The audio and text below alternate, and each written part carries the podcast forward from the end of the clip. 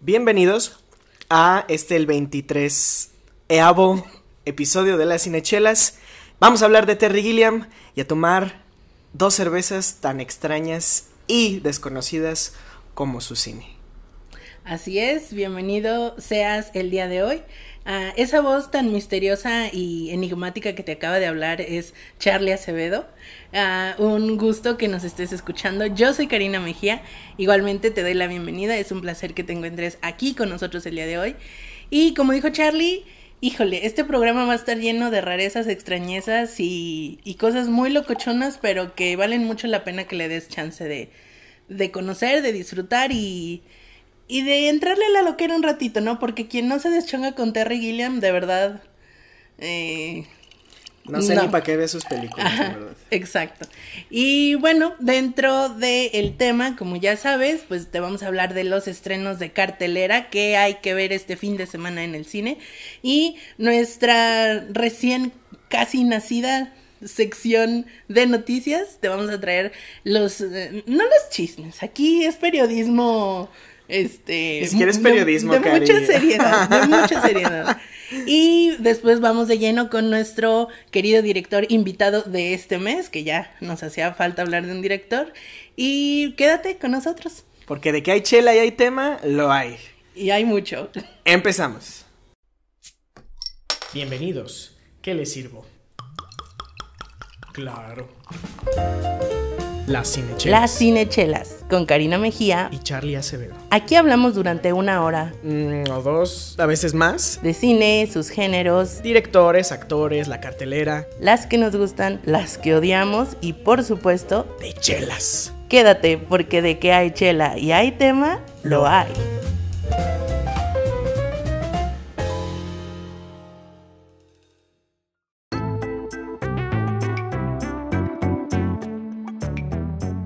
Bueno, estamos de regreso. Te faltó el i nada más para cobrártelo. Mm, bueno. y, ¡Ah, demonios! y bueno. tú le creaste este, esta monstruosidad en la cabeza. Ya, ya no puede parar, te lo juro. Ya soy imparable. Bueno. Vamos a empezar el episodio del día de hoy hablando ya de nuestras chelas. Sí, por favor. Eh, como el día de hoy traemos dos chelas realmente es, extrañas, bueno, a mi gusto son algo que realmente este, no, no había visto, o bueno, no, no me, con algo que no me había topado en un ratillo. Y ah, son dos cervecerías de la Ciudad de México que ya tienen así como una base, ya tiene, una de ellas ya tiene su, su tap room, y este, y bueno, de esta primera, con la que empezamos la, el episodio del día de hoy, es una cerveza de eh, Falling Piano Brewing Co., repito que es de la Ciudad de México, y este estilo, les juro que muy pocas veces lo he probado yo. Estoy seguro que Karina jamás lo ha probado. Jamás vi el, estilo y dije, ¿what? Y tú, amigo, si, lo, si has probado, amigo cinechelero, si has probado este, una White Stout, mm, te aseguro que, que es la, la cosa más extraña que has probado en tu vida. Y pues yo voy a empezar por el aroma. Está ligeramente. Es como lúpulo cremoso. O sea, yo pienso stout y pienso 100% Claro, malta tostada, ¿no? Pero esto no lo es. Y esto no es nada de lo que yo nada de lo que yo imaginaba, o sea, leí white stout en la etiqueta y pensaba en mocha, literal, y se lo dije a Charlie y es así como mm, a ver, dime, tú ya la probaste. Mira, yo ya la probé y me atrevo a decir que es la mejor White Stout que he probado en mi vida. ¿Porque es la primera? No, te lo juro que no. No, la primera. Alguna vez probé alguna de este. Creo que Minerva, alguno de estos años, mm, hace varios años, hizo una cerveza de aniversario que era una White Stout. Y ah, fue muy extraño en ese momento, ¿no? Porque yo estaba igual que tú, decía que White Stout, de repente veo este color dorado, esta espuma así súper gruesa, blanca, que también estamos viendo aquí. Incluso un poco turbio, ¿no? Ligeramente turbio, pero igual o sea, o sea para tiene el cuerpo de una, de una IPA, por así decirlo, no una lager. Pero al, sabor, incluso el aroma es muy dulce. O sea, no, es muy raro tener una cerveza de, esta, de este color, así como de estas características visuales, y que huela dulce, ¿sabes? No, es muy, muy raro. Y al sabor, yo voy a darle otro sorbito porque neta está... Mm, es ligeramente cremosa, tiene un toque, así como de especies ahí de fondo. Me atrevo a decir que algo de caramelo, algo así como de dulce de leche. Está, está muy, muy interesante. Y te juro, o sea, lo que estás viendo, no, probablemente no. Lo que estás viendo probablemente no, no esté haciendo como coherencia con lo que estás probando. O sea, a lo mejor estés confundido al momento de, de probarla. Pero bueno, eh, les repito, estamos probando en esta primera sección de, del podcast una White Stout de eh, uh, Falling Piano Brewery, que es la primera cerveza que yo pruebo de ellos.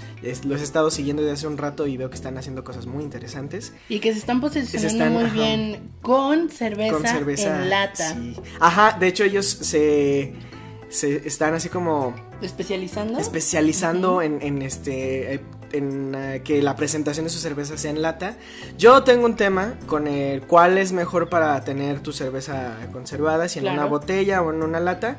Los expertos dicen que lo mejor es la lata, entonces de una vez decimos que poco. Sí, de hecho, de hecho, porque no le da no le entra nada de luz, se mantiene la misma mm, porque está cerrada al vacío, muchas cosas. Digo, las botellas también, pero le entra luz. Creo que ajá, es el sellado no es el mismo, definitivamente no.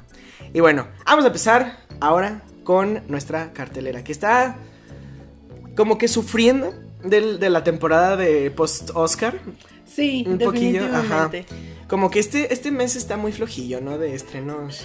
O sea, sí hay muchos estrenos, pero que valgan la pena así como para que nuestro querido amigo que nos escucha en este momento vaya e invierta una entrada al cine. Ah, tendría que él de tomar esa decisión, ¿no? Correcto. Exacto, entonces, pero bueno, a nosotros que te queremos recomendar estas dos, nuestro primer, nuestra primera película es una que se llama Buscando Justicia. Así es, que ya desde ahorita le vemos perfil de Oscar, ¿no? Por la temática. Ya creo que no. Yo creo que Yo creo que se tardó. Así, si era, si había un momento para esa película de entrar a la contienda, era este esta última. Ajá. Bueno.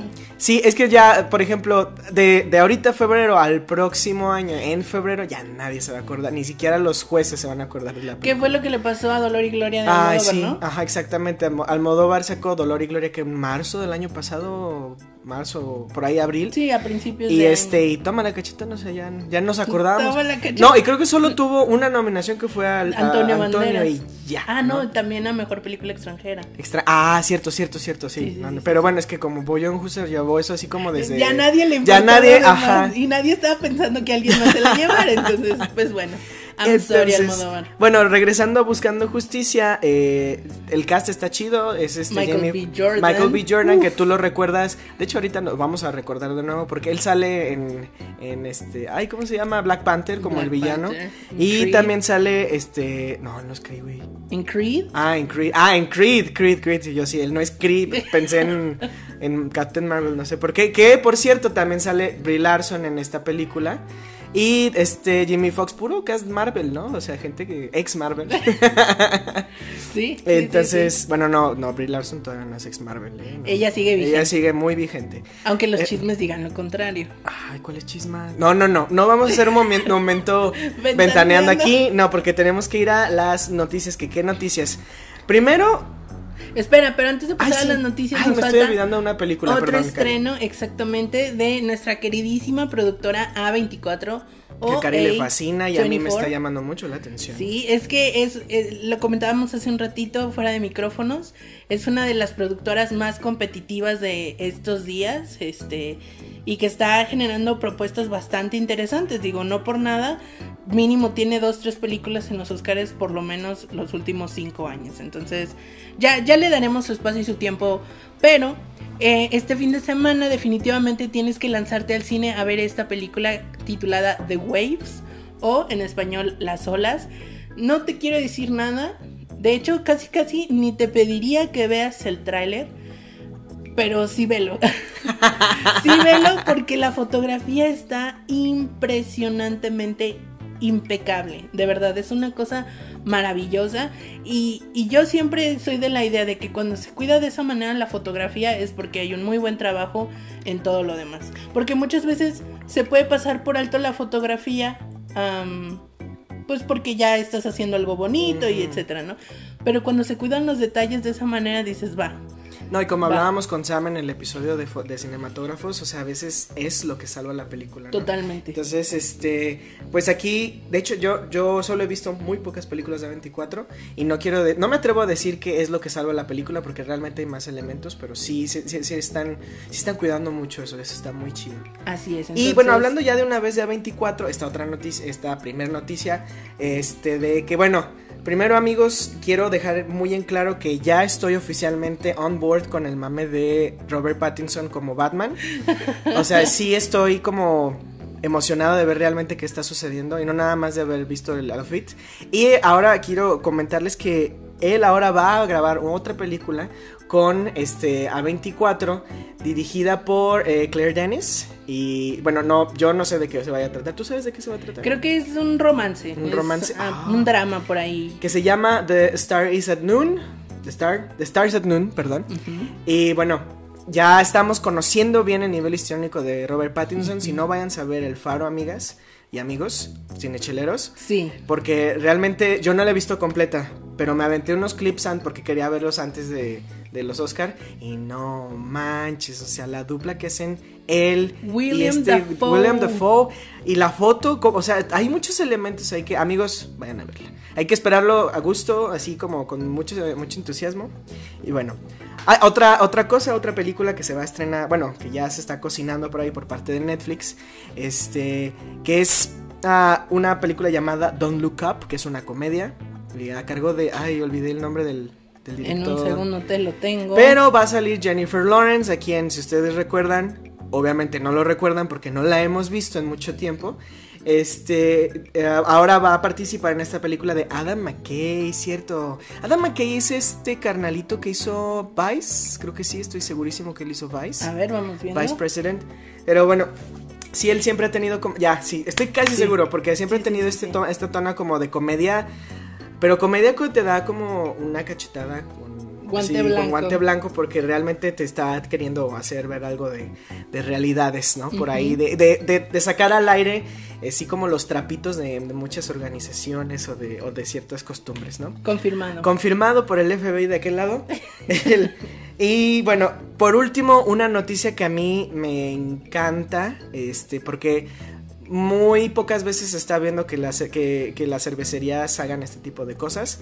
Eh, quiero hablarles que este 7 de marzo, que eh, hay que esperarlo chido, especialmente si tú estás viviendo aquí en Guadalajara, eh, el 7 de marzo en Humo, que es el, el, restaurante slash fábrica de cervecería Loba, se va a estar presentando la cerveza Impetuosa, una hazy lager hecha por solo cerveceras mujeres 37 cerveceras mujeres están participando en esta en la creación de esta cerveza y la vamos a poder disfrutar en Humo el 7 de marzo.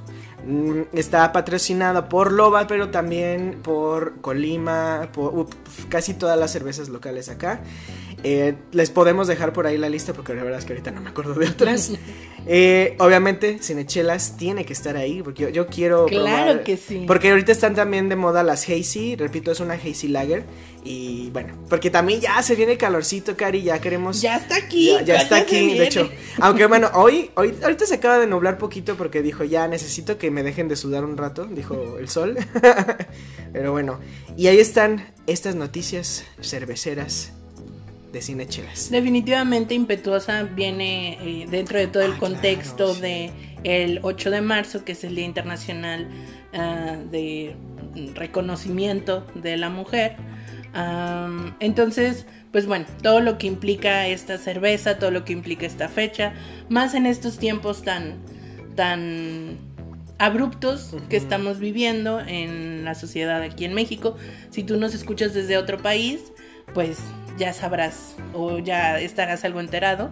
Ah, y si no, pues no, no hace mucha falta de que, de que investigues mucho, eh, seguramente en los titulares de, del en todos lados se está, se está difundiendo horribles historias y este, yo creo que está padre que este tipo de eventos nos ayuden a tomar conciencia eh, y pues... Y acción. Y acción, más que nada, que es lo más importante. Una cosa es pensar, es realmente este, ya asumir responsabilidad, ¿no? Entonces, pues vamos, vamos a lo que nos truje Chencha ahora. Y esa fue nuestra sección de noticias. tin, tin, tin. No, espera, eso sonó Regresamos al estudio. eso sonó más bien, mi, mi sonito sonó, fue como de aeropuerto. Como de elevador llegando a su destino. No, no, sí, bye. Pero bueno, vamos a hablar del director Terry Gilliam. cheers, primero. cheers for Terry Gilliam. Déjame, este tato cuando me lo... Ah, perdón, amigos, antes de empezar con Terry Gilliam, ahorita casi me atraganto porque es importante que sepan esta costumbre que tengo yo de que siempre que choco una copa es, eh, es crucial que ambos eh, tomemos de la copa porque, porque son modales. y porque es mala suerte si no tomas después Eso es lo que dicen, pero yo creo que son modales porque realmente, o sea, siento que es como un ritual de estamos los dos en el mismo canal, esto, no sé. Ya me estoy quitando así como de la mente esas cosas de la mala suerte. La superstición. Sí, no, eso, eso, creo que quiero. Además porque sí tiene su historia, pero no la vamos a contar ahorita. Esta, en esta ocasión no. En esta ocasión no. Vamos a hablar ahora de este primer director, bueno, la primera persona que yo conozco que es un americano y que se naturaliza inglés, eso está muy interesante, ¿no? Porque realmente... Y más por la filosofía que tiene él. exacto, o sea, porque él es una persona súper extraña. He visto entrevistas, he visto incluso, este, como él hace... Él hizo algún monólogo pequeño antes de una de sus películas, que de hecho es la película más extraña que he visto en toda mi vida. Seguramente que sí. Este, y... Uh, o sea, él realmente al momento de expresarse, al momento de plasmar sus ideas, sí está muy cabrón. Si hablamos hablado de, directores locos en, esta, en este podcast, creo que Terry Gilliam es de los más zafados. Pero con un ah, mensaje detrás. Porque tenemos directores muy locochones que hacen cosas muy extravagantes y se queda como simple apreciación de arte, ¿no? Así como una obra para, para ver, admirar y medio tratar de descifrar. Pero lo que yo siento que diferencia a Terry Gilliam de ese tipo de directores es que él tiene una crítica muy concreta a una situación sociocultural en todas sus películas. Cierto. Es decir, siempre hay un, un, un mensaje que él quiere dejarte y, lo hace de una manera tan satírica, o sea, Incómoda, es una, un sarcasmo tan fuerte y tan marcado, así que te está diciendo, a ver, refútame esto, y tú así como, no tengo como. No, no hay coma, no hay como, perdón. Y, y, te lo hace, te lo hace ver de una manera como súper cómica, o sea, porque ni siquiera te juzga, te dice, eres un idiota, pero está bien, sigue siendo un idiota, porque. Síguele. Pues es tu naturaleza, ¿no? Pero sí, me suena más bien, no al, no te preocupes, no es un no te preocupes, es el tú sabrás, güey así me suena el mensaje más bien. Es así como, mira lo que estás haciendo. sí, date cuenta, sí, mira, sí, está muy cabrón porque realmente, no sé, de hecho pienso en Terry Gilliam. Cuando empezamos a platicar de hablar de él, yo estaba así como mentalizándome porque realmente, y es por una película específicamente, pero yo disfrutaba de todas sus películas hasta que vi esa película de la que ya vamos a hablar, porque realmente tengo muchos comentarios al respecto. Pero bueno, empecemos también diciendo que él nunca ha sido nominado al Oscar. O sea, él realmente sus reconocimientos han sido locales, o sea, en Inglaterra por otro tipo de logros, este, Qué bueno, en el, pues en el gremio, pues, o sea, entre las personas que lo conocen, ahí es donde está su reconocimiento realmente. Y que es necesario mencionar eh, que la carrera de Terry Gilliam es catapultada por su participación en este grupo de comediantes ingleses, precisamente, mejor conocidos como Monty, Python. Ya hablaremos de ellos largo y ancho después. en otro episodio, pero es importante que sepas que él proviene de este grupo de, de comediantes, entonces sus bases, su fundamento y su forma de narrar y contar historias siempre tiene que ver con la comedia, con el sarcasmo, con la parodia, con eh, todas estas situaciones de, crítica política muy dura, muy, muy, fuerte, pero mostrada desde esta, esta perspectiva, pues así como medio locochona y medio comicona, ¿no? Y qué forma de empezar a contar esas historias en su carrera que con, por medio de la animación. Así es. Él tiene infinidad de cortos animados por él exclusivamente. Con una técnica que si eres animador ya sabes que es el cutout, si no te platico en este momento, básicamente son este, recortes o piezas como de papel puestas en contra de, de alguna mesa de luz, incluso con los escenarios y ese tipo de cosas. En vez de que sean varios dibujos en secuencia, tú vas moviendo estas piezas de papel o de celofán y bueno, creando tus animaciones. Hoy el cutout obviamente ya se hace en todo el mundo de manera digital, pero él empezó haciéndolo tradicionalmente y está muy padre. Tipo casi stop motion, ¿no? Es stop motion, literal. An- todo era stop motion antes Bueno, de la era sí. digital. La animación, ¿verdad? en teoría Pero- la animación es stop motion. Sí, a- a- hoy en día yo no lo llamo stop motion a lo digital porque realmente No, todo, no, no, lo tradicional. muchos in-between se hacen ya pues automáticamente, pero sí, él empezó así y precisamente animando también para Monty Python y todos esos proyectillos que traían por ahí. Y sí, entonces como que encontró ahí así como su nido de, de Así es. rarezas y pues se fue... Se, fue- pues se regresó a su casa más bien a, a Estados A Unidos, Estados a- Unidos. a empezar a cotorrear sus películas. Y que de hecho Monty Python le dio la plataforma para ir explorando otras cosas, ¿no? Comienza como animador, después lo incluyen en el elenco principal de todos los... Él este, actuaba también. Sí, claro, No por manches. supuesto. Oh, fuck. Y evidentemente después encontró su lugar donde supongo que se sintió más cómodo dirigiendo y escribiendo pues los guiones para todos estos este em, sitcom no es como más Vamos a llamarlos este, proyectos audiovisuales satíricos. Sí, sí, sí, porque eran varios clips de Sí. parodias y etcétera, ¿no? Pero bueno, no vamos a hablar más de Monty Python porque ya habrá su eh, momento. Exacto. Habremos de las ya de sus películas, por Así favor. es. Y la primera que no, no sé, es, ah bueno, ah, sí lo voy a decir, es mi favorita. La verdad. Sí, es que yo creo que es la que lo posicionó, la Sí. que mm, le dijo al mundo, mira, aquí estoy, esto es lo que tengo que ofrecer y de esta manera lo voy a presentar. Y se, se gana como ah, el respeto como un director que tiene algo que decir, que tiene una forma muy particular de decirlo, que Brasil todavía retoma mucho de este estilo de comicidad que venía manejando precisamente con Monty Python, al ser pues una de sus primeras películas como independiente. Am, y que definitivamente lo posiciona en el mundo del cine, ¿no? Y pues Cari ya dijo el nombre de la película, es Brasil. Este. No lo dije. no lo. Sí, dijiste. ¿Dijiste Brasil? Sí. Ah, Se te escapó. Brasil de 1985, que sí fue nominado al Oscar por mejor guion, obviamente, pues desgraciadamente más bien no lo ganó. Y bueno, este el elenco va de Jonathan Price, King Rice, Robert De Niro, hace un, Robert De hace un ca- Niro. el cameo más extraño que he visto en mi vida en esta película. pues no es un cameo, es, Pues, sí es un personaje con pero sus no- diálogos y todo. Sí, pero siento que a veces siento que sus personajes, o específicamente en esta película, este, se integran a la historia como en Alicia en el País de las Maravillas, ¿sabes? Tienen una sección en una escena y ya, no los vuelves a ver. O sea, no le da, no le da tanta importancia.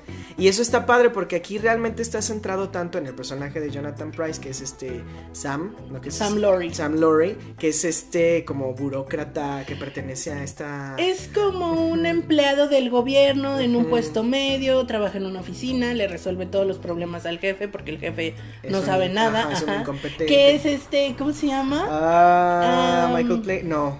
Es sale en El Señor de los Anillos, es el tío de Lee, no.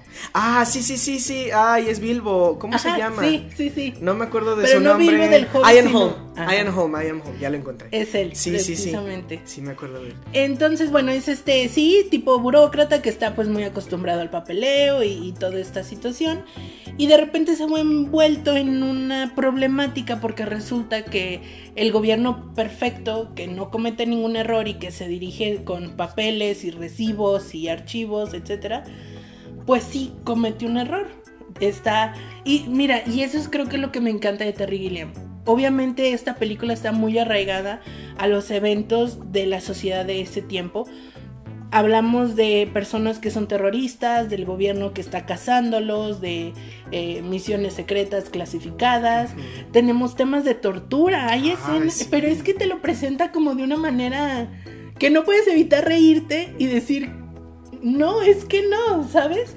Digo, ya les estamos contando así como mucho, Mucho de la película. película, pero sí. Pero es que vale mucho la pena que la veas. Yo la volví a ver eh, esta semana para hacer el episodio del día de hoy. Y de verdad no podía dejar de, de pensar, es que esta película la, la hicieron en los 80 y todavía funciona el día de hoy, porque todavía estamos viviendo estas situaciones de, de la burocracia así, férrea, de que se cambió una letra y todo valió que todo, todo, todo, todo, todo. Entonces, híjole, yo creo que Brasil definitivamente sí es de sus más grandes películas, a pesar de que es de las primeras. Sí, definitivamente. está muy padre. ¿Qué es lo que más te gusta de la película? Yo creo que ese ese sarcasmo y esa ironía tan fuerte y tan pesada. Me encantan estas escenas donde la mamá precisamente de, Sam Laurie está con su cirugía plástica, que el cirujano es este, este chico, el papá de Bridget Jones. Ah, no me acuerdo, no. bueno, es, es también un actor británico sí, super... Mm, británico, Jim British. Broadbent. Bueno, estoy casi segura que se llama Jim Broadbent. y, se me hace chistosísimo ver a todos estos ah, actores. Sí, ya, ya, es, ya, me hubieras dicho el profesor Slughorn y... Ah, el profesor Slughorn y Harry Potter también. ah, bueno, que ahorita voy a hacer una mención sobre ese tema y Terry Gilliam, Hold, Hold a Minute sí, me encantan estas escenas donde está la mamá en cirugía y de verdad literal, o sea, no es una exageración cuando les digo que le agarra la piel y se le estira y le empieza a hacer unos rayones en la cara de lo que le va a quitar, le va a recortar las arrugas arriba abajo y de repente la envuelve en un plástico y ya, perfecta, mira qué linda y las y luego tiene la mamá de, Sam, eh, tiene una amiga que va con otro cirujano y le hace otro método y está en pus y en llagas durante toda la película, pero ella, no, no, tranquilo, es una pequeña complicación, o sea, es como ese sarcasmo tan fuerte, tan fétido, no sé. del, como... De la estandarización de la belleza. Es que son tantos mensajes. De hecho, yo, porque sí son muchas cosas lo que sucede en Brasil, pero yo lo llamaría así como la ridiculización o sátira de la vida citadina y de los valores. Y de los valores de, de, esta vida automatizada, ¿no? Porque realmente no... O sea, incluso, o sea, la gente en la calle, el cómo se dan este tipo de cosas como, este, de, de por ejemplo, la cirugía plástica de la, de la, mamá, la oficina, cómo se mueve la oficina, cómo de repente, este, sus sueños realmente los lo están llevando a él a, a otros horizontes. Y está muy padre. Creo, a mí, a mí lo que más me gusta de, de, esta película es el cómo retratan al héroe de una manera muy...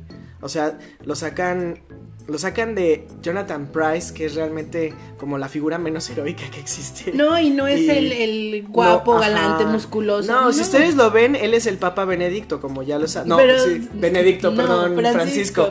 Él es el Papa Francisco, literal. Y en ese entonces era, este, tenía cabello y este, y tenía color en su cabello. Es lo que más. Es lo único distinto. Sí, sí, sí. A la actualidad. Entonces y después lo Terry Gilliam lo viste con esta armadura plateada, con alas y como un tipo ícaro volando ícaro, que esa es la metáfora que más me gusta de todas. De hecho, Led Zeppelin lo usaba, Gustavo Cerati lo llegó a usar en este, algunas rolas de Soda Stereo. Entonces, es, así como esta eh, em, figura que quiere escapar de, esa pudredumbre citadina. con un look muy ochentero también. Sí, no, obviamente con su.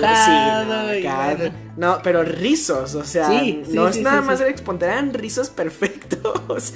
Nunca van a volver a ver a Jonathan Price así, amigos, así que vayan a ver Brasil. Creo. Vayan a verla no está en cines, pero. No está en cines, pero vayan a verla este, a su casa. con este, pues una buena chela y. Vale la pena que le dé su tiempo. Terry Gilliam es amante de las películas largas. Ah, sí. Él, sus películas son de dos horas, dos horas y media. Muchos critican a Brasil de que dicen que es buena, pero puede ahorrarse muchos minutos de metraje porque hay cosas que se pueden sacar. Mm, estoy de acuerdo y no, porque si él considera que es necesario que se visualice eso, es porque está tratando de decir algo con esas escenas que para otras personas consideran así como ah, de sobra, ¿no? Y hablan específicamente, precisamente, y ahora lo recuerdo porque es lo que estamos hablando, de estas escenas que son como pequeñas ensoñaciones del personaje principal de él siendo el héroe, con las alas, salvando a la chica de sus sueños, este, luchando contra este monstruo samurai ah, gigante. está muy extraño. lo, yo creo que lo padre y, lo extraño, porque sí se siente muy extraño. Recuerden que estamos en los ochentas, o sea, en ese tiempo no existía el CGI, no existía, o a lo mejor sí existía la generación computadora, era no, la integración era totalmente, o sea, y no era como una opción. Entonces todos los efectos especiales que vemos son marionetas, son este explosiones reales, son eh, muñecos o, figuras reales. Es decir, se siente como todavía más. más. Ensoñado. sí, sí, sí, muy raro porque ves que no. O sea, cuando lo ves por generación de computadora, pues ya estás como un poco más hecho a la idea y... Acostumbrado a la, a la irrealidad de ese tipo de cosas. Exacto, pero cuando lo ves tan real, porque sí está ahí físicamente y sí ves que se mueve y, y todo, es como es que es muy extraño, pero tiene todo el sentido del mundo. y se junta con este directores de arte muy padres, la verdad. Creo que o sea, eso es algo, eso es un, este, como una constante. Eh, no, a lo mejor no al nivel de Wes Anderson, que realmente Wes Anderson es como, todas sus películas podrían estar en el mismo universo. Yo creo que Wes Anderson no podría estar en el set de Terry, de Terry Gilliam. nunca, jamás, porque realmente, es que eso es a lo que voy, o sea, a Terry Gilliam sí le gusta el caos en todos lados, o sea, Y de que no sabes dónde poner la mirada de tanto que está pasando. El caos y también así como, ahí tiene también escenarios muy limpios, por ejemplo, si comparamos la oficina con la esta escena como en el yo lo quiero decir como en el cielo que es donde está esta cama y los velos y las nubes si realmente son dos cosas muy distintas. Hay caos a su manera porque por ejemplo se los velos se mueven y este de una forma así desmedida y muy y este hay, hay, nubes que salen de yo no sé por dónde o sea realmente ajá se ve como un video musical de esa, de los 80 totalmente sí. Y la oficina es realmente como la bodega de cualquier mecánico mexicano o sea está está muy cabrón como los contrastes que yo creo que ni Wes Anderson tiene. sí, sí, sí, totalmente. Así es. Tienes que ver Brasil. Definitivamente es una película que si tú te consideras fan del cine, la tienes que ver por su crítica política, por su crítica social, por su crítica de la humanidad. Hay una, hay una escena te la voy a platicar porque vale mucho que la conozcas y, que te pique más en esta película. Están cenando la mamá de Sam, Sam, eh, la amiga de la mamá y la hija de la amiga. Y están en un restaurante francés y todo esto. Y de repente explota una bomba en el restaurante y el mesero es así como, no se preocupe, esto nunca nos había pasado, ustedes sigan cenando. Y ellos siguen cenando como si no hubiera pasado nada. Y en el fondo la gente quemada y arrastrándose. Y el mesero llega con un biombo, con, con una especie así como de de, pared plegable y la pone, ajá, para que no se molesten los que están cenando con los moribundos que, que acaban de ocasionar la bomba. No, es que es una sátira y, es una crítica. Es una metáfora de muy, de casi como el día a día de nosotros mexicanos, que este, que bueno, pasan todas las cosas y los medios y muchas o este ciertos sectores están poniéndonos mamparas para que no nos estén molestando. Entonces, hay que molestarnos y es importante, pero ya no estamos viendo muy políticos porque creo, bueno, es lo que Terry Gilliam quiere que hagamos. Totalmente. Vamos a la siguiente Ah, no, Cari, perdón. Disculpa, casi te interrumpo. No, no, está bien. Antes de que continuemos en la siguiente, yo solo quisiera hacer un comentario respecto a Brasil, ya para cerrar con esta película. Terry Gilliam al ser inglés, siempre fue un candidato para dirigir las películas de Harry Potter. Una de, las ah, condiciones que ponía J.K. Rowling, la directora, es que ah, el elenco fuera inglés y de ser posible que el director también lo fuera. Entonces, pues Terry Gilliam siempre estuvo ahí como latente, ¿no? Llega un momento en que él estuvo entre los finalistas para dirigir El prisionero de Azkaban, pero pues resulta que nuestro querido compatriota Alfonso Cuarón finalmente es el elegido y es quien hace toda la producción. Pasa el tiempo y le, le preguntan a Terry Gilliam que qué hubiera hecho él si hubiera dirigido Harry Potter. Entonces él confiesa que su visión se hubiera parecido mucho al trabajo de Alfonso Cuarón y que pues su película es su favorita de, de la franquicia, ¿no?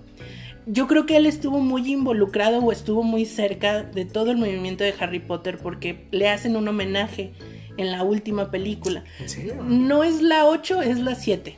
Perdón, no es la última película, es la 7. La de las Reliquias de la Muerte, parte 1. Ah, cuando van al Ministerio de Magia, precisamente retomando varias escenas de la película de Brasil, que al ser una crítica de la burocracia, pues está ahí presente. La primera escena es donde la primera vez que llegan al ministerio está este personaje que está seguido por muchísimos otros hablándole y pidiéndole como consejo. Que es el nuevo ministro, ¿no? Este, como el ministro malo, ¿no? Recuerdo. No recuerdo si es el ministro como tal, pero es un personaje que está siendo seguido por muchos otros que le están hablando y le están papeles así en la cara, se los están agitando. Y él así como esto y esto, que es precisamente uno de los personajes de Brasil y es una escena tal cual se puede ver, ¿no? Y el la segunda escena que se retoma en Harry Potter, haciéndole homenaje a Terry Gilliam, es esta escena también en el Ministerio de Magia donde uno de los aurores que los está persiguiendo está todo cubierto de papeles. Y de repente los papeles empiezan a atacarlo y se ve todo envuelto y ya no sabe ni para dónde voltear, que precisamente es una de las escenas finales de, Brasil. Sí, de Brasil. Así es, entonces sí. es bastante ah, me acaba de caer ese 20, no manches. Es muy interesante cómo pasan todas estas cosas en las películas de que a veces nosotros ni en cuenta, ni en cuenta. pero tienen un motivo de estar Ya denle algo a Terry Gilliam, por amor de Dios. sí, por favor. El Oscar honorífico, ¿no? O sea, se lo dan a Jackie Chan, pero no a, Terry Gilliam. Bueno, o quién sabe, la verdad es que no sé si se lo hayan A lo mejor es por la traición de haberse hecho británico. No ah la academia no perdona. Bueno, vámonos entonces a hablar ahora de Fear and Loathing en Las Vegas. Interpretada por el todavía querido de muchos y ya odiado por, por muchos otros, este Johnny Depp, en sus mejores papeles, dejo, debo decir, este, este realmente es un papel muy...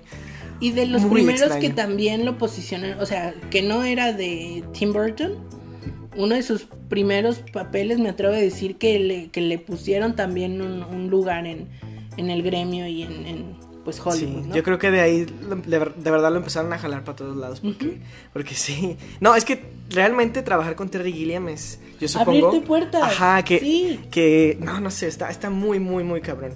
Y bueno, cuenta la historia de este un periodista y un, eh, un abogado que esto son eh, como ocupantes de un este de, como de un coche, o sea que se andan viajando en un coche y pues este se van de viaje y pues se meten drogas, o sea, es literal, esa es nuestra trama, ¿no? Yo creo que es una es una versión, no quiere decir que es lo mismo, pero me recuerda mucho a Wrecking for a Dream En este concepto del mundillo de las drogas visto desde otra perspectiva, ¿no? No, no como el adicto, sino como el traficante. Sí, sí, definitivamente. ¿No? Ajá, o sea, como en el mundo de... Desde una perspectiva anglosajona, claro, porque si venimos acá a México, no, acá las cosas son o sea, sí son. Sí tienen algo que ver, pero se mueven definitivamente distinto, ¿no? Realmente no. Sí. De la droga que sembramos. Ah, no es cierto. No, eh, bueno, volvamos a, hablar entonces de la película. Ah, ustedes tal vez no lo recuerdan, o bueno, tal vez sí, pero esta película inspiró también, también ahorita que hablábamos de referencias en Harry Potter, a muchas escenas en Rango. este, la película animada de este Gore Verbinski que ganó el Oscar también, de hecho. Eh, y que también sale. Y sale también Johnny Depp, hace la voz. No sé si haya sido. Ah, de hecho, ellos salen, o sea, estos dos personajes salen en rango, o sea. De repente Rango creo que se cae de, del coche y sale volando y se pegan el parabrisas de un coche y son ellos, o sea, es el personaje de, del periodista y del abogado que están... Y eh, este personaje Johnny Depp lo saca así con una espátula, que su espátula es así como la... la yo recuerdo alguna de la, una característica importante, ¿no? Del ah, personaje. sí, sí, sí, Está Muy, muy raro. Y además de eso, muchas cosas. De hecho, la cara de Rango se parece mucho a, la cara de Johnny Depp en la portada, que es así como chueca y de repente un ojo más grande que el ajá, está muy, muy extraño. Y bueno, eh... yo lo que recuerdo mucho de esta película es esa escena en donde ellos explican que a la tripulación del avión no se le ah, inspecciona el equipaje. Entonces se hacen amigos de una zafata y pues ella les ayuda a transportar eh, pues la droga. Así, básicamente la droga. Y cada vez que me subo a un avión y veo a una zapata, me acuerdo de eso y pienso, no, no las estoy acusando de nada, queridas amigas, definitivamente no. Pero me recuerda, o sea, y es algo como como que yo creo que las buenas películas hacen contigo, ¿no? aparecen en esos momentos en donde no lo esperas y se quedan contigo y siempre, siempre las tienes presentes, ¿no crees? Sí, a mí, a mí creo que la escena que más Puedo decir que la que más me interesa porque realmente esta película no la vi una vez y nunca más porque realmente, o sea, visualmente, argumentalmente es muy pesada. y es muy larga. Y es Hablamos muy larga. de Terry Gilliam que le gustan las películas. Es esta escena donde realmente está pasando están pasando tantas cosas, o sea, todo el mundo está bien drogado en el cuarto de hotel y la, y la cámara hace como un plano secuencia por cada sección del, del cuarto y es ah, su madre, estás así como, oh, yo, incluso te empiezas a sentir como mareado por la iluminación, que es todo rojo, que, de hecho, o sea, el, arte está muy dirigido a que, a que te impacte por los colores y la iluminación, porque todo es rojo, todo es o muy amarillo o muy rojo. y, ajá, ajá, sí, pero, es, o sea, te está como este, como, ay, ¿cómo se dice cuando te excedes de luces en, los ojos? Encandilado. encandilando, ajá. Y en esa escena donde, te digo, hace este plano secuencia que de repente pasa de encuadres rectos encuadres así como holandeses, esos que son como tilteados, así como inclinados. Que se la cámara. Está cabroncísimo. A mí, y también me recordó un poco, no sé si esa era su intención, a este, al plano secuencia de The Shining en este, en la película de Stanley Kubrick. Pero sí, esa es como la escena que a mí me, causa problemas, pero me gustó al fin de cuentas. Y que también vale la pena mencionar la participación de mm, Penélope Cruz en esta ah, película. cierto, ella sale como la esposa de Johnny Depp. Claro, claro, claro, claro. De sus primeras, ¿no? Yo creo. ¿Ya, ya había grabado? Mm, yo creo que sí, ¿eh? Sí. Sí, ya habrá que ver si ya había trabajado con Almodóvar para entonces, porque Seguramente que sí. Eh, sí. Almodóvar ya. Era, yo siento que Almodóvar en ese entonces como el, el trampolín hacia Hollywood de, muchos. Y yo creo que sigue siendo, ¿eh? Sí, de hecho a Guillermo del Toro también se, Sí. sí, bueno, no vamos a hablar de eso ahorita porque vamos a regresar a Terry Gilliam. Siguiente, siguiente película. Y que va enlazada con este tema del desierto que ya ah, comentábamos antes. Perdón, casi lo ah, Que sí es un elemento importante en las películas de Terry Gilliam. Él eh, usa mucho el simbolismo, usa mucho la metáfora, como ya habíamos mencionado con Brasil. y mm, el desierto para él es un elemento importante porque muestra esta aridez este limbo que mencionaba Charlie hace, hace, hace un rato antes de que comenzáramos.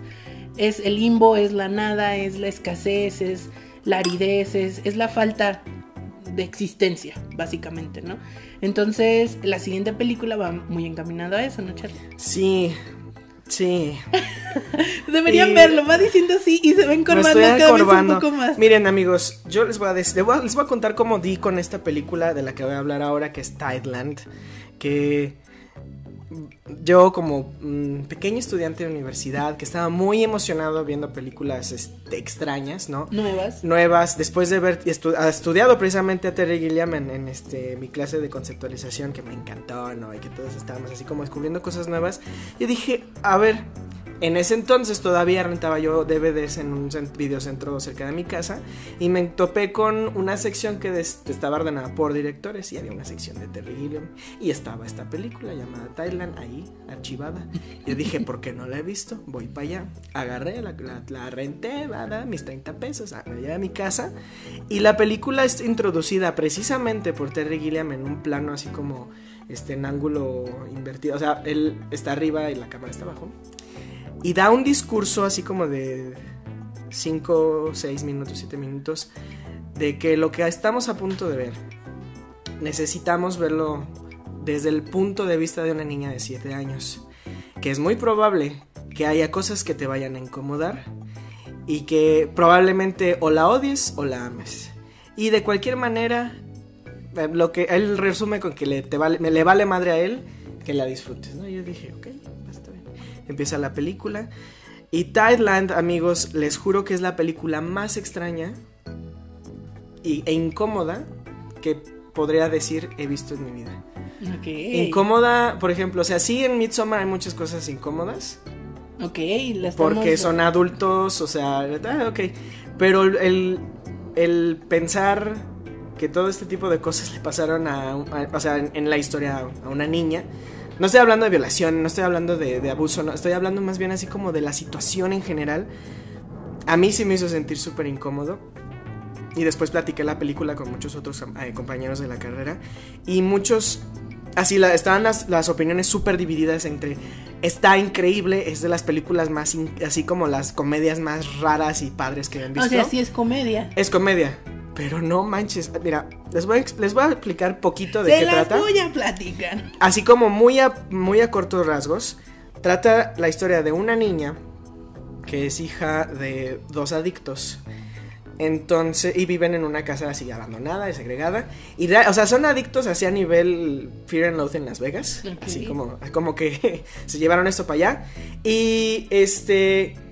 De repente sus papás, bueno, creo que su mamá desaparece o se va. Y su papá, interpretado por Jeff Bridges, este, se muere así, de repente.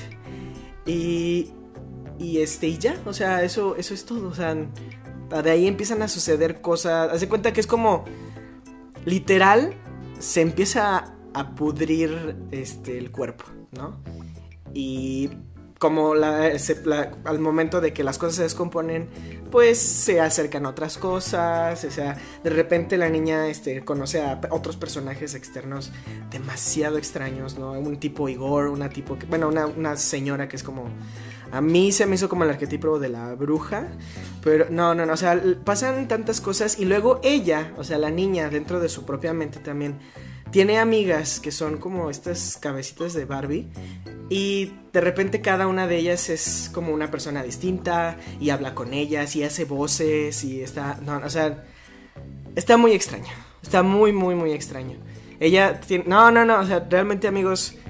Si quieren incomodarse, véanla si no lo quieren hacer, véanla de todos modos porque realmente vale la pena ver como las actuaciones, ajá, o sea, como un cine que realmente nunca has visto y las actuaciones dentro, o sea, que realmente los yo la siento muy teatral este, entonces creo que la película sí va guiada por principalmente los actores, ni siquiera la foto ni, ni en la dirección de arte que aquí como que, o sea, no está tan exuberante como en otras películas, mm, pero sí, sí, realmente vale la pena por eso. Yo no la volvería a ver porque ya, o sea, estoy harto. Pero... ¿Y de manera general, ¿te gustó? ¿No te gustó? No, a mí no me gustó. O sea, está, está padre para estudiarse. Sí. Pero no, no, a mí, a mí, yo sí, no, no voy otra vez. No vuelvo, no vuelvo ahí. Thailand, no, no, no, O a lo mejor la verías con una perspectiva diferente. La vería con la perspectiva de una niña de 7 años, pero no sé si puede hacer eso. Te lo digo porque a mí me pasó con Brasil. O sea, la primera vez que la vi creo que fue demasiado caos como para digerirlo. ¿En serio? Entero.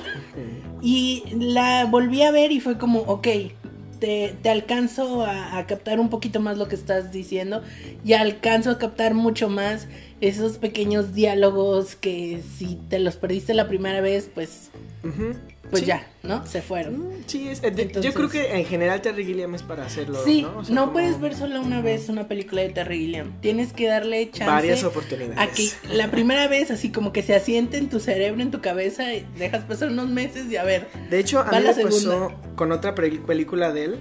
A lo mejor, bueno, y lo íbamos a mencionar en. Ah, lo quiero hacer de una vez. Este, con. Él dirigió Los Hermanos Grimm, que oficialmente es como de sus peores películas. Pero este, yo la vi de niño. O sea, como de 12 años, tal vez 10, ¿no? Mi mamá, de hecho, recuerdo que me advirtió, me dijo, mira, tienes escenas de terror y ese tipo de cosas, ¿no? Ahí decía. Y no, yo sí la quería ver porque era una fantasía, pero sí estaba más, o sea, sí, sí está muy cabrona, pues, para, para niños. No sé por qué le pusieron B en ese entonces. Pero, bueno, antes de seguir con esta, esta quinteta de películas de, Terry, Gilliam, Les ¿te parece, Cari, si abrimos otra chelita? Por favor. Y bueno, esta vez les traigo al rey de la cerveza. No, no es cierto, estoy, estoy, estoy exagerando. pero traigo otra cerveza en lata hoy. De una cervecería que acabo de conocer hace un par de semanas. Cervecería Morenos, no sé si ya habías escuchado de ellos, Cari. Never ever. No, pues miren, esta no, no es la, la primera cerveza que pruebo de, ellos. De hecho, la primera fue una. Este. Ay, Barley Wine. Una Double. Una, no me acuerdo. Dunkel, no recuerdo muy bien. Pero estaba. Dunkel. No, pero no, la verdad no me acuerdo. Y el día de hoy. Esta sí tiene color de stout, amigos. No es stout, pero tiene color de stout. ah, ya te sirvió más a ti, perdón. Bueno, este, este stout, que ya Cari dijo, ya, ya, ya les reveló ahí el, el estilo.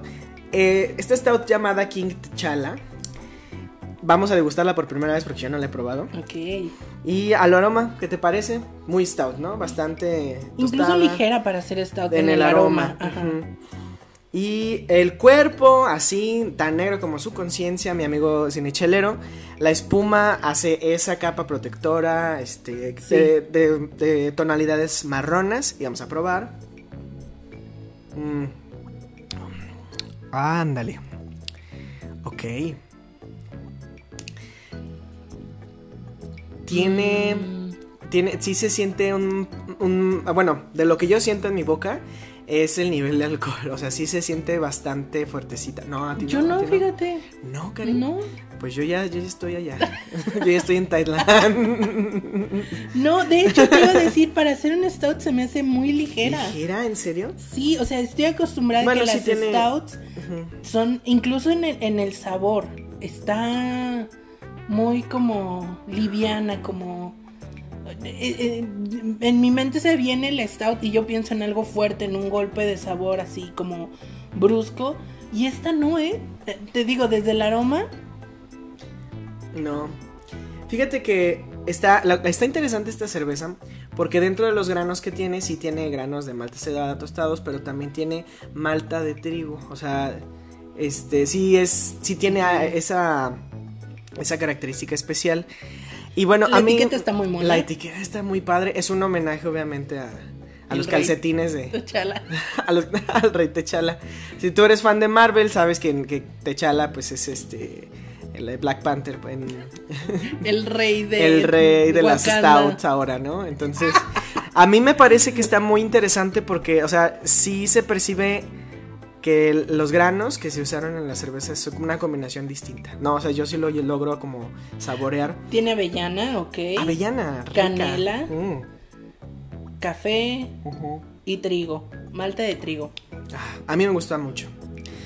Es, Es una o sea, muy buena está buena, está buena. No, no por el hecho de que no tenga, eh, desde mi punto de vista, un sabor y un aroma súper fuerte, no quiere decir que esté mala. Incluso puede ser Podemos como decir un que stout. balanceada. Ajá, sí, sí, ¿no? balanceada. Y bueno, amigos, sigan a Cervecería Morenos, están haciendo cosas muy, muy padres. Eh, en Craft Beer los van a estar encontrando este, eh, muy seguido porque realmente están, están rompiéndola, ¿no? Entonces, ellos también son de la Ciudad de México. Y bueno, hablando de esta chela, se acabó. Vamos a terminar de hablar de Terry Gilliam. Eh, Y venimos con sí. una película que yo creo que es de sus más sonadas, no por la película en sí, sino por el drama en la que se vio envuelta, ya que uno de, bueno, no uno, sino el protagonista. su protagonista, pues fallece a mitad de la producción, ya que no adivinan quién era. Y si adivinaste, esta vez sabemos que estás hablando de Heath Ledger. Este, nuestro querido amigo Dulce Ángel. Que se nos Compañero de juegos de la Se nos adelantó en la. Bueno, eh, Heath Ledger, como saben ustedes, él eh, ah, eh, interpretó al Guasón, bueno, al Guasón, a Joker en, para The Dark Knight. eh, En la trilogía de la trilogía- Christopher No- ajá, de Chris Nolan. Nolan. Eh, película que salió en 2008. En, a principios del, 2000, ah, del 2009 él fallece. En febrero le entregan el Oscar a su familia. Y Un en, Oscar póstumo. Un. Oscar póstumo, sí. Y en, en verano de, este, de ese año, del 2009, 2009. se estrena El Imaginario del Dr. Parnassus de Terry Gilliam. Que oficialmente, a diferencia de lo que muchos pueden creer, el Joker no fue su última actuación. No. Su última conclusa, podríamos decir, ¿no? Ajá, ya que en realidad él estaba trabajando con Terry Gilliam en Oye, esta película. ¿Será por eso que se le votó? O sea, ¿será por haber trabajado? No, no quisiera que Terry Gilliam Ay, pensara no, eso. sí, Terry ¿eh? Gilliam así que es, no, no, yo No, nomás le di el guion, él lo leyó y se no, no, esperemos que no, pero yo A lo mejor lo confrontó. Ajá, eso sí, porque el o sea, si con Brasil ustedes creen que la crítica llegó a su máximo exponente, no. No, no, no, no, no. A lo mejor Brasil es una mirada hacia afuera y el imaginario del Dr. Parnassus es una mirada hacia adentro. Es una película con fundamentos filosóficos, envuelta así, es un, es un regalo envuelto de un arte, amigo. No, no, no. ¿Cómo, cómo te lo puedo describir? Realmente el arte que, que acompaña esta película es brillante, es muy, muy hermoso. Es muy locochón y muy... Es muy este, surrealista, tiene... Ah, tiene es muy cosas. Terry Gilliam en el sentido de que es así como mucho ruido y muchas cosas y mucho desorden. Esa es la palabra, mucho desorden. Eh, maquillaje, disfraces, pelucas, ah, escenarios. Ah, hay de todo, de todo, de todo, pero con un arte que desde mi punto de vista y desde mi gusto personal está bellísimo y que de hecho estuvo nominada por al, Oscar por el arte esta, esta fotografía, esta, película. Sí, y bueno, ¿cómo fue que Terry Gilliam solucionó no solucionó porque no fue un problema, más bien encontró una oportunidad en, este y que quedaba perfecto. la muerte de Heath Ledger. Sí, exacto. Eh, se fue, o sea, como la, película, en la película hay como diferentes niveles de, de ilusión, ¿no? O sea, como que el personaje principal le ayuda al doctor Parnassus a este si, si mi memoria no me es infiel a recopilar almas de, esta forma ajá, algo así, a salvarlas a salvarlas porque era una apuesta era una competencia entre, el, diablo, y el doctor Parnassus. Ajá que era como una especie de dios ¿no? bueno yo sí lo vi como, como un vudú como un mentor no sé. algo por el estilo. Total que el personaje de Heath Ledger le tiene que ayudar y él se fue así como que al momento de ayudar a estas almas Heath Ledger se empieza a como presentar de diferentes personalidades, así como personajes alternativos de él, sí, así como alter egos. Es que está bien loco, amigo, porque haz de cuenta que está el imaginario que literalmente es como un escenario, como una especie de teatro ambulante, y las personas entran y al momento de entrar entran en la conciencia de este mago, hechicero, eh, Showman, está, raro. Y dentro de ese espacio pues se revela como la conciencia de la persona que lo esté habitando, ¿no? Entonces pues empiezan a pasar como cosas muy locas ahí dentro. No es como extraño pensar que cuando Heath Ledger, el personaje de Heath Ledger, entra al imaginario, pues se convierte en otra persona. Claro, que fue como... Que fue la forma en que Terry Gilliam solucionó la ausencia del actor en el resto de la película que, que le hacía falta como por por, por tomar, ¿no? Ah, hubo muchos actores que se ofrecieron a terminar el trabajo de Heath Ledger de manera gratuita, es decir, no estaban eh, cobrando ningún tipo de honorario por su trabajo.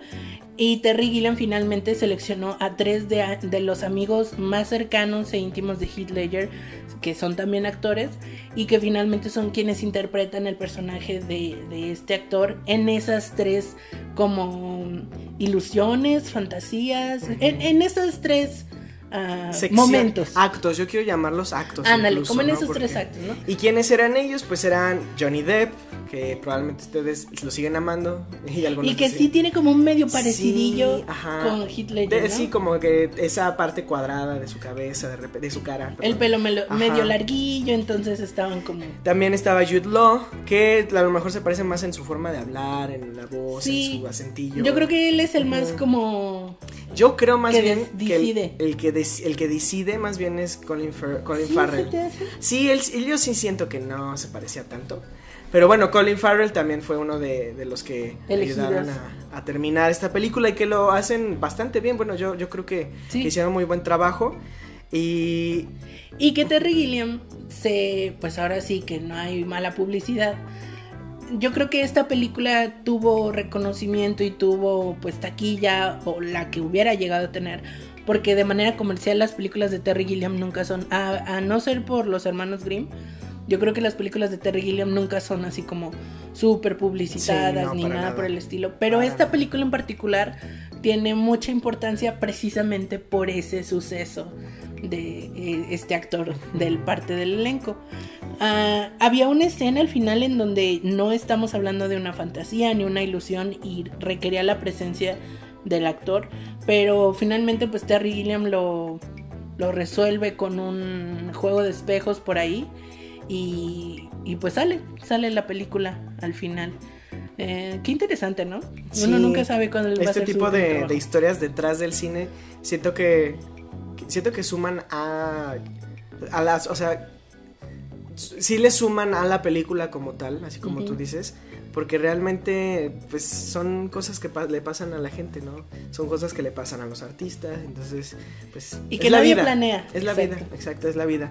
Y bueno, después de esa anécdota de Terry Gilliam nos vamos a más anécdotas, así si ustedes creyeron que él logró sacar esta película este airosa de cualquier adversidad, la siguiente de la que les vamos a hablar realmente fue un pain in the ass, una crucifixión, un, este, una procesión. Un via crucis de veintitantos años en que él por mil maneras trató de sacar adelante esta película y no se podía y no se podía hasta que finalmente hace dos años se, estrenó.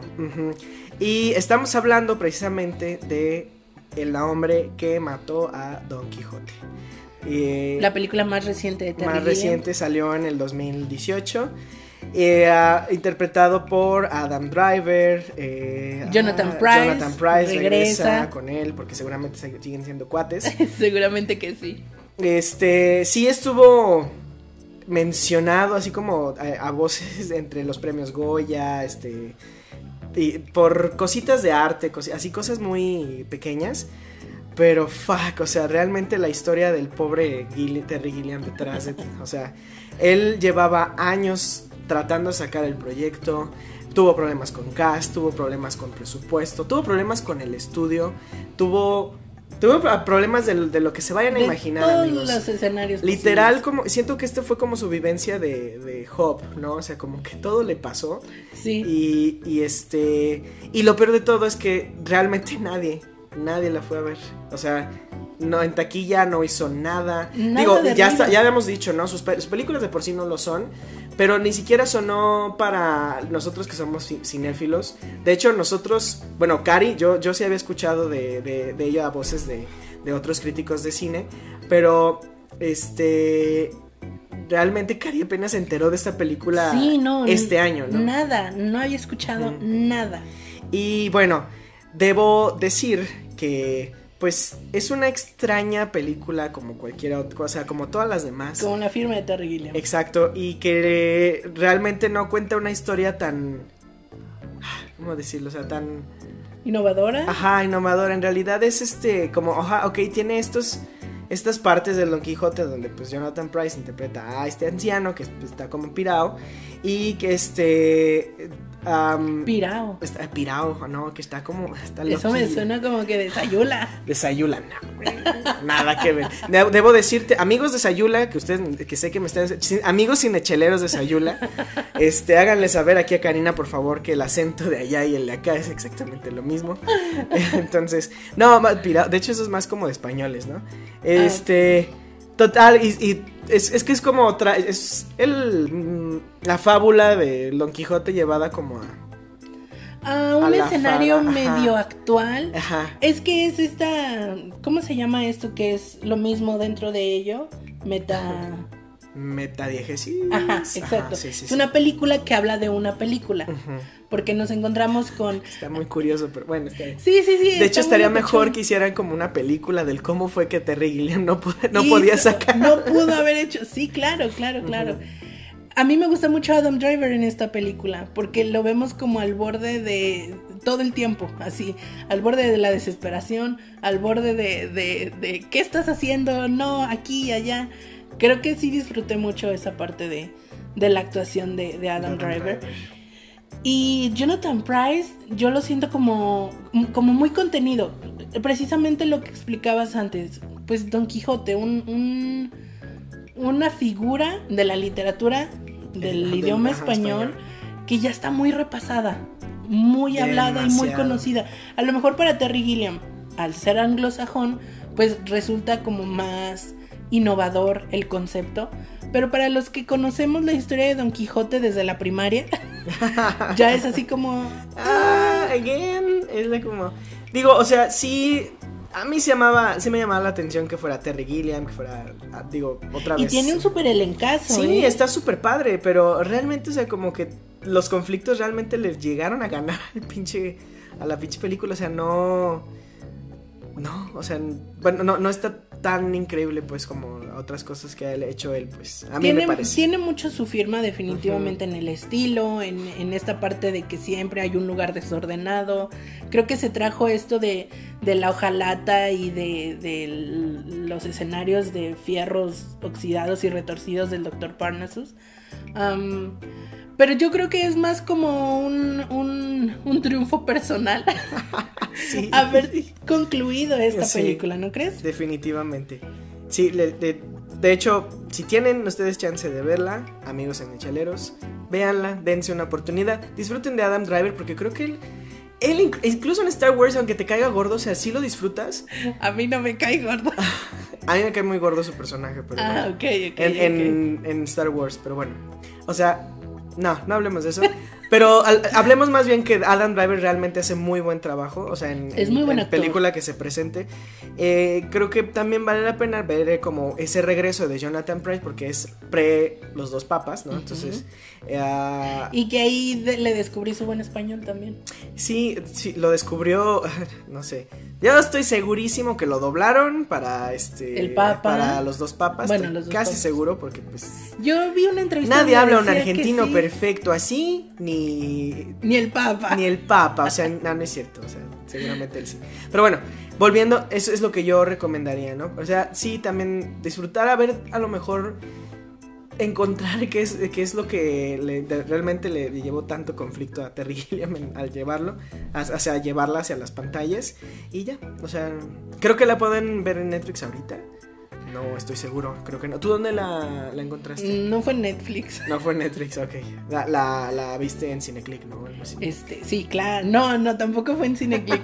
pero um, véanla porque está padre como ir viendo por dónde van los directores. Sí. A lo mejor su última película. Uno siempre piensa que todos son grandes genios y como todos los seres humanos, pues sí son grandes genios, pero pues tienen sus altas y sus bajas y a veces su última película pues no siempre es su mejor película, pero vale la pena verlo porque pues como, repito, como todos, pues vamos teniendo una evolución, vamos uh, encontrando nuevas cosas sobre nosotros y definitivamente pues una película es un reflejo de la visión, La visión. del De hecho, director. ah, así como que sumando a lo que estás diciendo, por ejemplo, el irlandés, yo no creo que sea la mejor película de, No, de, no, no, de no, de Scorsese, ¿no? Y el Oscar tampoco lo cree. Entonces, Ni en ninguna de sus 10 en categorías ninguna- nominadas. Exacto, o sea, entonces, este, sí, de, de hecho va, de, de eso va, ¿no? Cada vez que hablamos de directores, este, el nada más como analizar su, su obra y, y pues ver dónde anda y qué va a hacer ahora. Así es. Y si nos preguntamos qué va a hacer ahora Terry Gilliam, o sea, en qué anda chambeando, ¿tú sabes, Cari?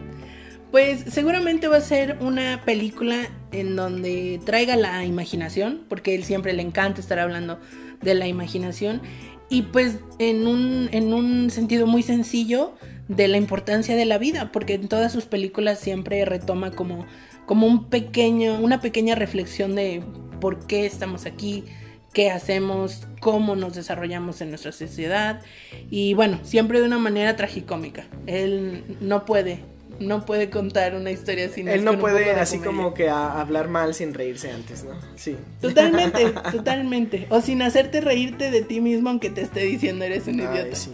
Eres un idiota, ¿eh? Pero tú sabrás. Así Lo que decíamos. Tal cual. Bueno, amigos, con esto damos fin a el cotorreo de Terry Gilliam. Eh, primero, yo quisiera recordarles que el día de hoy esta, este podcast está patrocinado por dos nuevas cervecerías aquí en, en, en Cinechelas. La primera fue una White Stout de, eh, The, Falling, de The Falling Piano Brew Co., una cervecería de Ciudad de México. Excelente White Stout. De hecho, creo que de, de este. Digo, si, si, si pusiera yo a competir. Bueno, no lo voy a hacer. Este. Y la siguiente, la segunda cerveza fue Quintechala, una stout de cervecería Morenos que realmente, o sea, este está muy bien, pero vayan a probar realmente todo lo demás que estarán haciendo porque, híjole, no, Vale la pena. no los van a decepcionar. Y uh, bueno, yo fui, no, yo soy, yo Y soy seré. Charlie y seré sí el próximo episodio, Charlie Acevedo. Recuerden que me pueden encontrar en Instagram como arroba charliechelasblog. Eh, y pues no se despeguen de Cinechelas. Yo fui Karina Mejía. Muchas gracias porque nos acompañaste hasta aquí. Better Gilliam, te va a gustar. De todas las que te dijimos, aviéntate por lo menos tres y estoy segura que una te va a gustar tanto como nos ha gustado a nosotros hasta ahorita. Esperamos que haga más cosas, que... Que sí, que no lo sufra tanto como con el Don Quijote. Pero bueno. Y pues quédense con nosotros. Ah, no, esperen, también, o sea, síganos en arroba cinechelas, amigos, arroba por cinechelas, Recuerden, en Instagram y en Facebook. En Instagram y en Facebook. A mí en Instagram me pueden encontrar como arroba Karina Mejía Picie. Ahí nos vemos, nos cotorreamos y nos saludamos. Recuerda que también puedes ser parte tú de este, nuestros pequeños intros de uh, cinechelas. Mándanos un audio por Anchor. Recuerda que ahí tú puedes uh, participar directamente. Y, yo nada más quisiera ah, mandarle saludos a nuestro querido amigo Douglas, que nos escucha desde Estados Unidos. Él es, uh, bueno, él es originario de América del Sur, pero reside en Estados Unidos. Desde allá nos escucha. Desde el día 1 ha sido fiel, ha estado con nosotros. Te mandamos un saludo muy grande, muy fuerte, muy uh, cariñoso hasta donde sea que estés, porque sé que nos estás escuchando. Exacto, Douglas, si tienes tu chela, ahí te va este, un saludo. Y pues quédense con nosotros porque de que el próximo episodio va a haber chela y va a haber tema. Lo habrá. Gramáticamente correcto. Hasta, pronto.